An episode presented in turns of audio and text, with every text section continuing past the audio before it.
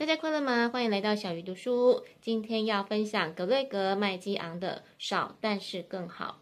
一开始先分享书中第一章的小故事，大家可以看一看自己是不是有类似的情况。山姆是能干的戏骨主管，他在职场上扮演乖乖牌的角色，经常对许多的要求说好。但是很快他发现压力上升，工作的品质却下降了。后来他找了一位良师益友谈话，对方的建议是继续待着。但是做你身为顾问会做的事情就好，其他的别做，而且别告诉任何人。一开始试着拒绝的时候，尽管大家看起来有一些失望，但是他们似乎尊重他的据实以告。